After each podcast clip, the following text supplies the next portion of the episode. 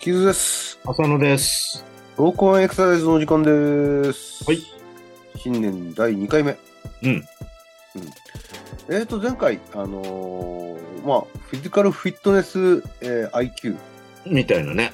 うん。まあ、その、まあ、もともとの話では、まあ、サッカーだとか、まあ、いろんなスポーツ場面でも、まあ、すごく IQ が求められてる、その、はえー状況を把握していく、どういう動きをしていくか、その全体的なその、えーインテリジェンスが必要なんじゃないのかっていうことを言って、うんその流れの中で、まあ、フィジカルフィットネスと IQ なる言葉が出てきましたけど。まあ、日本語にすると身体操作知性とでもいいんですかね。うん。うん。やっぱり知性ですよね。うん。ちょっとこう中国語っぽくなるななるかもしれないけど。おー知性っていう言葉に当てはまるのかなんか、語呂で言えばね、まあ、格闘技なんかマーシャルアーツって言いますよね。ええそれに対してこう、知識学問を得るのをリベラルアーツって言いますよね。リベラルアーツっていう、うんまあアーツ、まあ、そういう意味ではね技術そういう面ではこう、フィジカルアーツっていうかね。おうまあ、言葉遊びばっかりしてますけど。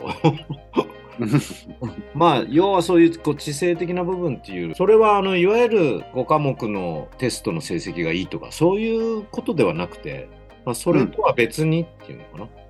それがあっても別にいいんだけど、それとは別の部分、それが決して成績が良くなくても、その競技、まあ、スポーツ選手ならその競技のことをよく精通してると。そしてそれに対する自分の体の動かし方の特徴をよく知って、だから全て知性ですよね。まあそうですよねこれをどう生かすかみたいなところでやっぱり頭使うから。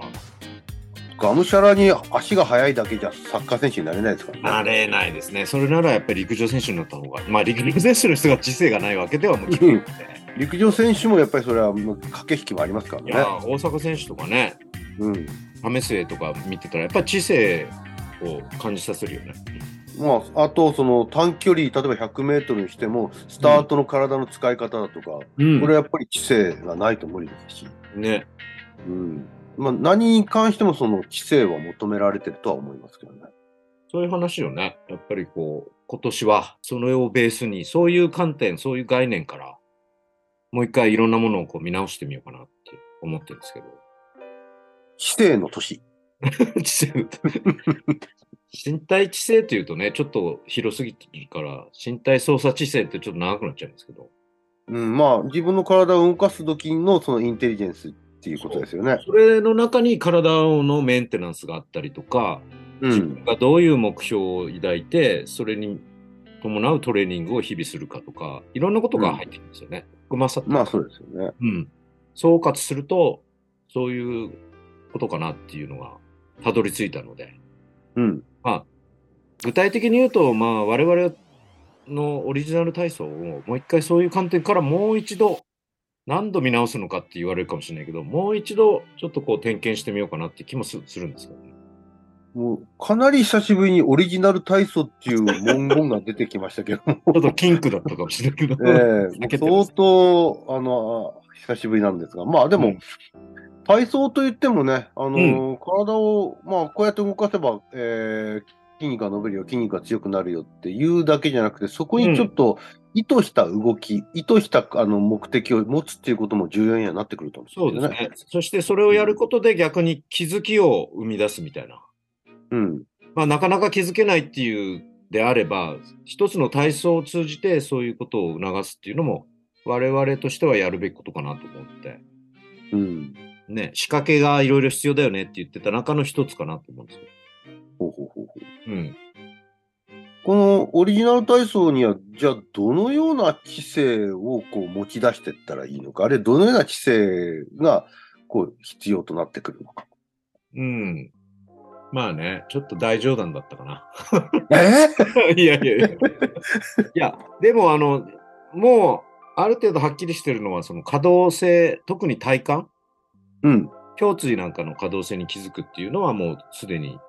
何回も言い尽くしてるようにまあそ作うっですてよあるねんですよ。うん。ただ他の部分ね、ステップの部分をどう解釈するかとか、うん。あとまあ前段のその半歩前荷重のあたりとかを、まあ、一応筋トレの要素っていうふうにしてるんですけどうん。その辺をどうですかねこう詰めていくこれから一つ一つちょっともう一回ちょっと検証してみようかなっていう気がするんですけどどうでしょうかね。そうですね。その、まあ、大体この動きをすれば当然こういったところが鍛えられるだろうみたいな感じで始めちゃってるところがあるんですけど、より厳密に動くことによって、より厳密な効果というものが期待できるものもあるとは思うんですよね。うん、そういった時に、その、ある程度その、知性を持って、知性っていうんですかね、そのしっかりとした考えを持って、うんえー動きを規定してあげることも大事なんじゃないかと。例えば、半歩前荷重なんかでも、うん逃げようがある動きではあると思うんですよね。そうだね。うん。だから何を鍛えたいのか、どういった効果をもあのこう狙ってるのかということを考えたときに、その動きだと求めてる結果にはなりませんよ、うんうんというふうになっちゃう場合も出てくると思うんですよ。そのそうじゃない例も含めていろいろこ詳しく解説を加えていくっていうことが、まあ、今までもちょっとやってきたところはあるんだけれどもうん。こう視点っていうのがちょっといろいろとブレてたところもあるから、まあ、あの回線運動に関してははっきりしてんだよねうん。あれで気づいてもらおうっていう意図もあるしいろんなとこを動かしてねだからそれと同じように他の種目ももう一回ちょっと点検してみてもいいかなっていう。うん。うんまあ今言ったそそうでのすよね。半歩前荷重も、じゃあどうあるべきか、まあ、絶対に型にはめるっていうのとはちょっと違うんですけどね。うん。それとは違うんだけど、こう目的から外れちゃうとこういう風になっちゃうよとかね。こういう風にしてるとちょっと目的からずれちゃうかもしれないよとかっていう注意も含めた感じで、こう促す。もしくは自分の弱点をこう知るっていう意味では、他の種目をまた付け加えたり、取り替えたりする必要も出てくるかもしれないよね。うん。うん。まあ、確かにそうですよね。特にその日常生活に照らし合わせて胸椎の可動性なんかは前からずっと言ってるように気づきにくいとこだからうん。だからあの回線の運動を作ったんだだけど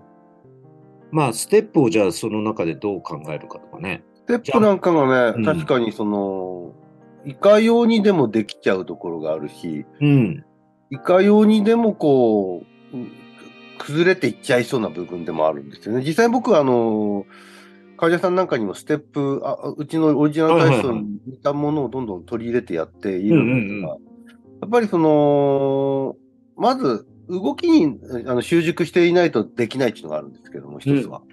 でも習熟してもですね、例えば片方の足に何かの問題を抱えているような場合であれば、やっぱりステップがズレが出てきちゃうんですよね。うんうんこのずれた時にじゃあどうするかっていう対応っていうのはやっぱり大事になってああくそうるだねなとは思ってるんですよね。だからそういう時どうするかっていうことも含めたりうん。これができないっていうことは、ここがもしかしたら弱点かもしれないから、こういう運動を少し準備としてやっといてくださいみたいなことも丁寧に付け加えていいけれるかもしれないよね。うん。あとはやっぱりその動きがどうしても難しければ、その動きのちょっと一歩手前の、あのレベルの動きとかっていう別、別法みたいなものもまあ必要になってくるのかなともちょっと思ったりそもうするだんですねよね。。そんな話はずっとしてきたけども、改めてちょっともう一回丁寧に、うんちょっとめんどくさいかもしれないけど、ちょっと幾分端折った部分、考察をね、端折った部分をもう一回丁寧に、さっき言った概念、身体操作を知性として行おうみたいな観点から見直してみるっていうのがね、今年うのん前半のテーマかなと思ってます。そうですね。うん。まあ、確かにその分かりやすく言う ときちんと気持ちをこう込めたコメント体操ということなんだろうし あのちゃんと考えて動くっていうことなんだろうけどもそうだねそ。の逆の何も考えてないで動いてるなと思わせるものがうん夏休みのラジオ子供のラジオ体操なんですよね。うんうんうん。うん、あの音とあの動きの,、まあ、あの記憶だけでこう動いてるだけであのそれほど意図して動いてる感じにはまあ見れないなと思う時があるんで。うん。あああいうのを見ちゃうと、まあ、一方で、あのきちんとした意図したう動きをこうあの制御していくいい意図したことを考えて、まあ、動いていくっていうことの大事さっていうのは本当によく感じるわけではありますね。子供なんかもダンスやってる子なんかはその辺敏感かもしれないよね。ああ、やっぱりちゃんと合わせてやるっていう意識がないとできないじゃないですか、あれって。うん、もちろん音にも合わせるけど、他の人にも合わせてっていうこう目目標があるから、タスク的な部分っていうのが含含まさっていて、まあ見よう見まねでややるのも最初はいいとは思うんだけど、ちゃんとやろうとすると意外とこう頭疲れたわみたいな体操もあってもいいかなっていう気がするんだよ。うん、ずっと前に言ったと思うんですけど、あの、ドイツのキーパーの練習で、うんそんなに長時間はやらないんだけども、すごく考えさせるトレーニングをやっていて、もう体疲れたっていうより頭疲れちゃうから、あんまり長くはできない。うんでそのぐらいこう集中した短い時間でっていうトレーニングっていうのは、いろんな各種競技の中にもあると思うので、ただ長くやればいいってもんじゃないから、体操なんかは非常に短い中に集約されてるがゆえに、そういう要素をこう入れ込むことは、より可能なのかもしれないよね。うん、なるほど。いや、でも確かに、あのーそれはすごく思いますね。うん各地でいろんな体操教室だとか、あのーやってるけど、やっぱりその、毎度同じことを繰り返してると、どうしてもマンネリ化してくるっていうのもあって、やっぱうんりい意図してることをきちんと意図通りに動いていくっていう、そこにやっぱり、あのー本来の体操の効果がやっぱりあるとは思うんですよね。ねうん。それがあっての自由度だから、まあ何でもこうコインの表裏なんですけどね。じゃあ型にはまればいいかっていうと、まあそういうわけではないんだけども、それをだからデザイン的にもうちょっと若干雑なとこもあったかなと思うので、デザインをもう一回そうやって身体操作の知性っていう面から組み立て直すっていうことですかね。なるほど。わかりました。はい。うん、じゃあ、ちょっと今年の、まあ、一つの大きなテーマとして、そうですフィね。ジカルフ次ィットネス、インテリジェンス、回 IQ。はい。うん次回あたりからね、このその最初の部分の導入から考えていってもいいかもしれないですね。そうですね、ちゃんと順を追って。うん。うん。わかりました。はい。じゃあ、よろしくお願いします。はい。